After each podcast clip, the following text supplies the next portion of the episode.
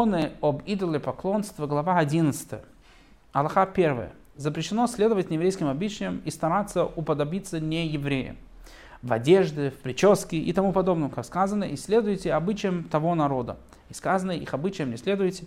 И сказано, остерегайтесь, чтобы не увлечиться за ними, то есть, другими словами, тем, что человек делает то, что делает не еврей, таким образом он подобен им и будет за ними увлекаться. Все эти речения предупреждают об одном. Да не уподобиться евреи представителям других народов, а должен отличаться от них манерой одеваться и другими своими поступками. Он должен любым образом отличаться от неевреев. Как отличаться он от них своими убеждениями, чертами характера, как Рамам уже объяснял в предыдущих разделах этой книги, что человек должен верить в другое и должен вести себя по-другому, которое не похоже на неевреев. Еще сказано в Торе, и выделяю я вас из всех народов, и еврейский народ является избранный народ, и поэтому он ведет себя отдельно и по-другому от всех остальных народов. Вторая Аллаха. Не надевать одежду, характерную для других народов. Это является одним из запретов, которые человек э, должен привержаться. Не отвращать пряди на голове, как они отращивают. То есть длинные волосы – это поступки идолопоклонников. Не сбривать волосы по краям головы, головы, оставляя их посередине, как делают они. И это называется прядью посреди головы. То есть сбривать со стороны оставлять только посередине, это тоже один из нарушений, которые связаны с идолопоклонниками. И не сбривать волосы над лбом и от уха до уха, оставляя сзади космы, как это делают они, оставляют, да, сбривать полностью голову, но только оставлять сзади э, дерево, э, извините, э, оставлять волосы сзади, это тоже поступки идолопоклонников. Нельзя строить сооружения, подобные тем, что идолопоклонники строят своих, своим идолам, чтобы собирались там множество людей. То есть, условно, построить синагогу, которая похожа на, похожа на дом идолопоклонства, запрещено.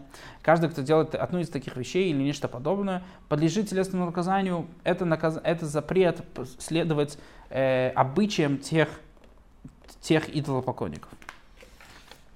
Третья Аллаха. Если цирульник еврей стрижет волосы не еврею, то когда приближается к приди среди головы на три пальца с каждой стороны, пусть отведет руку, то есть пусть уже не стрижет, он должен стричь только по, по обычному. Если еврей близок к властям и должен находиться при нееврейском царе, и позорно для него не выглядит так, как другие сановники, если он приближен, и поэтому он может выглядеть как, должен выглядеть как э, одеваться и стричься, как э, делают это другие чиновники, то он может одеваться, как они одеваются, и выбривать волосы над лбом, как они. Эм, рассказывается в Талмуде, что, что были такие мудрецы, которым разрешали, другие мудрецы разрешали так себя вести ради, э, ради вот такого вот, э, такой вот причины.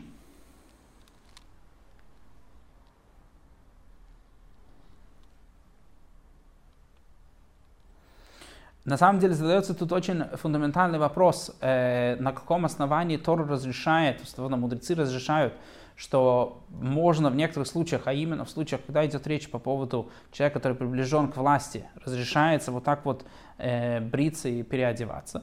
Э, есть на это два ответа. Первый ответ, так как тут идет речь про то, что человек, который занимает, приближен к власти, он знает э, о, о разных казнях и разных там приговорах, которые есть против евреев заранее, поэтому тут действует правило, что в случае спасения жизни все законы Торы отменяются. И второе объяснение, так как в Торе не, не написано прямым образом, что является, что такое называется как э, подобие поведению другим народам, и это решают мудрецы, поэтому мудрецы решают, что в некоторых случаях это будет разрешено. Четвертая Аллаха. Нельзя верить в приметы, подобно неевреям. Как сказано, не загадывайте. По, по мнению Рамбама, приметы запрещены. Что значит, что значит верить в приметы, Рамбам будет сейчас объяснять. Например, человек говорит, кусок хлеба выпал у меня изо рта. Или палка выпала у меня из рук. Не пойду сегодня в такое-то место, потому что если пойду, все равно у меня ничего не выйдет, ничего не получится. Или справа от меня прошла лисица, не выйду сегодня из дома, потому что если выйду, стану жертвой обманщика. Да, лисица условно это хитрое животное. И еще те, кто слушает птичий щебет и говорят, будто так-то или не будет это так-то, стоит делать некую вещь или не стоит делать некую вещь. А если говорят, зарежь эту курицу, которая кричала, как петух, зарежь этого петуха, который кричал вечером, все вот эти вот приметы, которые указывают на какие-то плохие, условно, э, вещи, которые должны произойти. А и если человек загадывает себе знаки, если выйдет так-то и так-то, сделаю некую вещь, если не выйдет, не сделаю, э, условно, если приду к дому и выйдет, выйдет мне навстречу один человек, то сделаю так, если выйдет другой, то сделаю по-другому, как сделал Элиезер раб Авраама, как рассказывается в, э, в Торе по поводу Авра, э, Элиезера, который загадал, что если девушка напоит не только его, но и его верблюдов, то это, настоя... ну, это правильная жена для Ицхака это был запрещенный знак. Все эти вещи, им подобные, запрещены. И тот, кто действует на основании одной из этих вещей, подлежит телесному наказанию. Человек, который делает все-таки так, это является гаданием, которое запрещено по Торе. Пятое Аллаха. Говорит нам Рамбам, если человек говорит дом, что я построил, принес мне счастье, женщина, которой я женился, или скотина, которую я приобрел, был благословенна, с того момента, как приобрел ее, я разбогател, или спрашивает у мальчика, какой отрывок Торы тот сегодня учил. Если мальчик приводи, приводит стих из благословения, радуется и говорит, это хороший знак, это не запрещено, это разрешено. Другими словами, если человек говорит, что э, ретроактивно какие-то вещи привели мне счастье, или ретроактивно то, что я услышал, это хорошие вещи, это разрешено. Ведь только человек не изменяет своих поступков, он не меняет свои планы и не избегает действия, а делает нечто знаком себе, что понимает событие, которое уже произошло. То есть, другими словами, что, что он уже узнал, что он уже сделал, что уже произошло с ним, указывал на какие-то знаки, добрые знаки, это уже разрешено. Так делать разрешено. Шестая Аллаха. Кто называется ворожеем? Тот, кто производит некое действие, или действие, чтобы очиститься и освободиться от мыслей и посторонних впечатлений, после чего начинает говорить, что произойдет. Человек, который условно впадает в такое состояние, в котором он говорит какие, э, какие-то вещи из будущего. И говорит, произойдет нечто в будущем или не произойдет, и что следует делать, и что не следует. Седьмая Аллаха. Некоторые во время ворожбы перебирают песок или камешки, другие бросаются на землю и кричат. Есть такие, кто глядят в металлическое зеркало или на пламя лампы, пока перед глазами не возникает воображаемая картина и описывают ее. То есть, другими словами, человек делает разные действия, которые связаны с этим. Иногда при ворожбе держат в руки палку, или опираются на нее, или блюд ею по земле, пока не освободится от мысли и начнут говорить делают разные поступки, разные обряды для того, чтобы условно освободить свой разум от посторонних мыслей и думать о том, что человек хочет думать. О таком сказал пророк, народ будет спрашивать у своей деревяшки, и палка будет отвечать ему, говорит пророк Ошеа, что это запрещено по Торе, потому что это похоже на идолопоклонство. Говорит нам восьмая Аллаха, запрещено выражить и обращаться к выражающему, но тот, кто обращ... обращается к выражающему, подлежит телесному наказанию за бунт. А тот, кто выражит, если совершил действие, подобное описанному выше, подлежит телесному наказанию, как сказано, да не будет среди твоей выражающего. Другими словами, э, меойнен, человек, который называется меонен, это запрещено по Торе, э, человек, который так делает, получает телесное наказание, которое запрещено по Торе. Человек, который слушается такого человека, он получает наказание, телесное наказание по мудрецам. Девятый Аллаха. Кто такой кудесник? Э, Мехашев. Это тот, кто предсказывает времена, говоря, что по астрологическим расчетам этот день хороший, а этот плохой. Человек, который гадает загадки и говорит, что будет хорошо или будет плохо. Какой-то день стоит делать какую-то работу, а какой-то год или какой-то месяц неудачен для какого-то дела, условно это то, что называется сегодня мазолот. Э, что, что связано с астрологией. Десятый Аллаха. Запрещено предсказывать времена, даже если человек не совершит действия, а только сообщает эту ерунду, которую глупцы считают правдой и наукой. Говорите, что будет хорошо или плохо, но на основании этого ничего не делать, это тоже запрещено. А тот, кто действует на основании астрологического предсказания, следуя в своих поступках советам астролога, подлежит телесному наказанию. Человек, если он так делает, так как это действие, так как это связано с действием, то мы уже говорили, что за действие человек получает наказание телесное. Как сказано, не предсказывайте сроки, э, нельзя еврею высчитывать условно времена. Одиннадцатое Аллаха. Отводящие глаза. Тот, кто показывает зрителям, что будто бы совершил чудо, э, то, что сегодня называется волшебником условно, э, а на самом деле фокусником, да, а на самом деле никогда чуда не было, тоже называется кудесником и подлежит телесному наказанию. Он тоже называется мехаши э, объясняется, что на самом деле в наше время все понимают, что это все э, игры, это все обман глаз, и поэтому это не запрещено. 12 Аллаха. Кто называется заклинателем? Тот, кто говорит непонятные слова, не имеющие смысла, какие-то придуманные слова, и воображает по глупости своей, что они имеют магическую силу, повторяет какие-то заклинания и таким образом думает, что это помогает. И среди них считается, что если над змеей или скорпионом сказать нечто, то они не принесут вреда. Да, если есть ядовитая змея или скорпион, который, не дай бог, могут укусить, то сказать что-то над ними это поможет э, человеку. А если заговорить человека, то ни змея, ни скорпион ему не навредят. Если сказать какие-то заклинания, какие-то слова над этим человеком, то и, и это его спасет от э, укусов. Иногда заклинающий, произнося магическую фразу, держит в руке ключ или камень. Все вот эти вот действия, они запрещены. Сам говорящий, если держал что-то в руке и сделал некое действие в процессе заклинания, даже просто указал пальцем, другими словами, как мы уже обсуждали несколько раз, если он сделал какое-то действие, да, в контексте вот этого вот запрета, то есть получается, что он подлежит телесному наказанию, потому что телесное наказание получают только за действие человека. Как сказано, не будет среди твоей и произносящего заклинания. 13 Аллаха. Однако заклинающий, который только говорил, но не пошевелил ни пальцем, ни головой и ничего не держал в руках. Другими словами, он просто сказал, но, но действием он ничего не сделал. А также человек, над которым произносили заклинание, а он считал, что ему это на пользу. То есть кому-то что-то говорили, но он ничего сам не делал.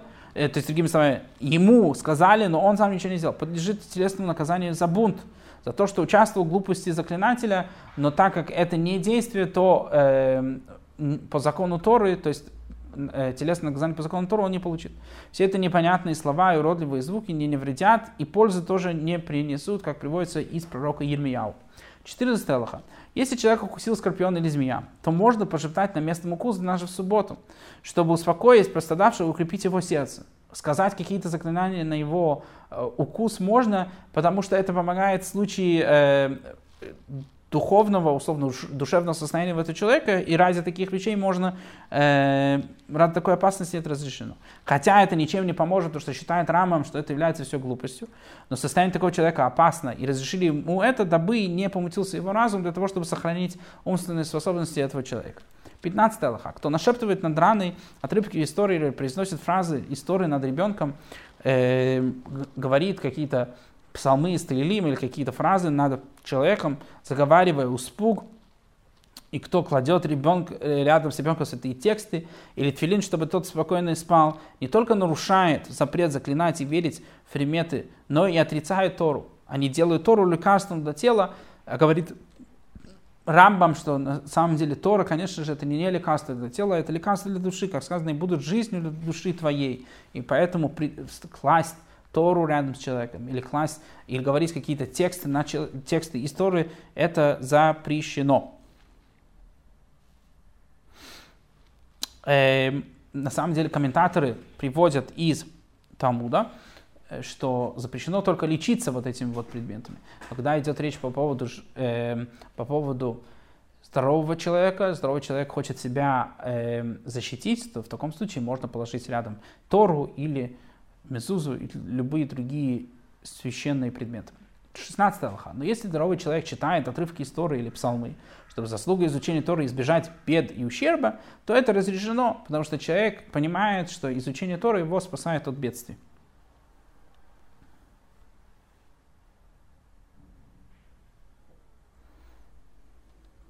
Другими словами, если человек это делает ради того, чтобы э, призвать э, милосердие Всевышнего. Это ради того, чтобы получить как бы от Всевышнего какое-то ограждение и, и помощь, то это разрешено. Если человек это делает ради какой-то магической силы, то это будет запрещено.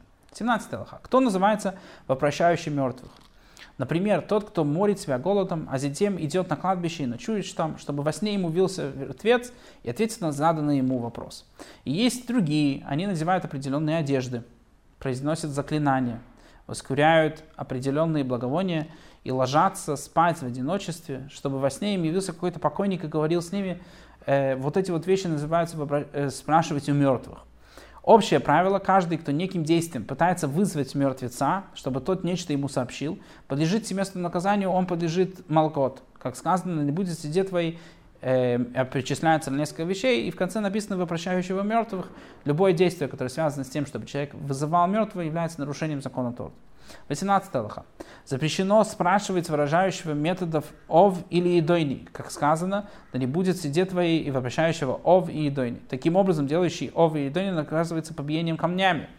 Другими словами, мы уже говорили, приводили раньше, что человек, который делает овидони, сам человек, который э, делает вот эти вот обряды, он полагается ему по закону Торы, э, как мы уже говорили в шестой главе, полагается ему побиение камнями. А тот, кто у него спрашивал, нарушает запрет Торы и подлежит телесному наказанию за бунт.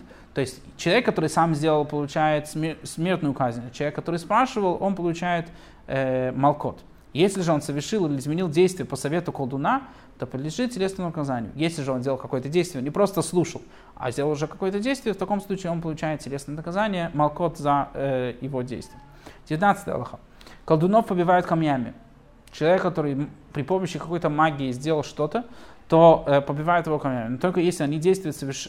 действительно совершили колдовство. Только если не притворились, не э, условно сделали какую-то э, какие-то трюки, а именно что-то, что связано с колдовством.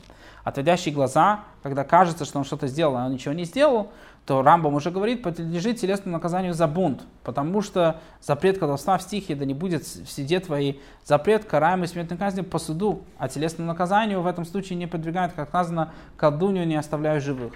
Колдун э, полагается ему смертная казнь, а если человек просто отводил глаза, условно делал какие-то трюки, которые кажутся как будто колдовство, то это получается э, телесное наказание, как макас мартус за бунт.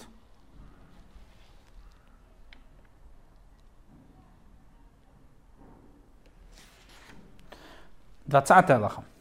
Все эти вещи ложь и обман – это то, что, никак, это то, что когда-то соблазняло идолопоклонники народы мира, чтобы те за ними последовали. И недейственно, и недейств, недостойно Израиля, людей истинно мудрых, люди, которые изучают Тору, соблазняться этим бреднем и соображать, что в этом что-то есть. Мы в это не верим совсем. Как сказано, ведь не нужен гадатель Якову и не нужен ворожей Израилю. И сказано, ведь эти народы, которым ты наследуешь, предсказателей ворожей слушались. А ты не это дал тебе Господь, Бог твой. Мы, у нас есть напрямую связь со Всевышним, мы обращаемся только к Нему и просим только у Него. 21 Аллаха.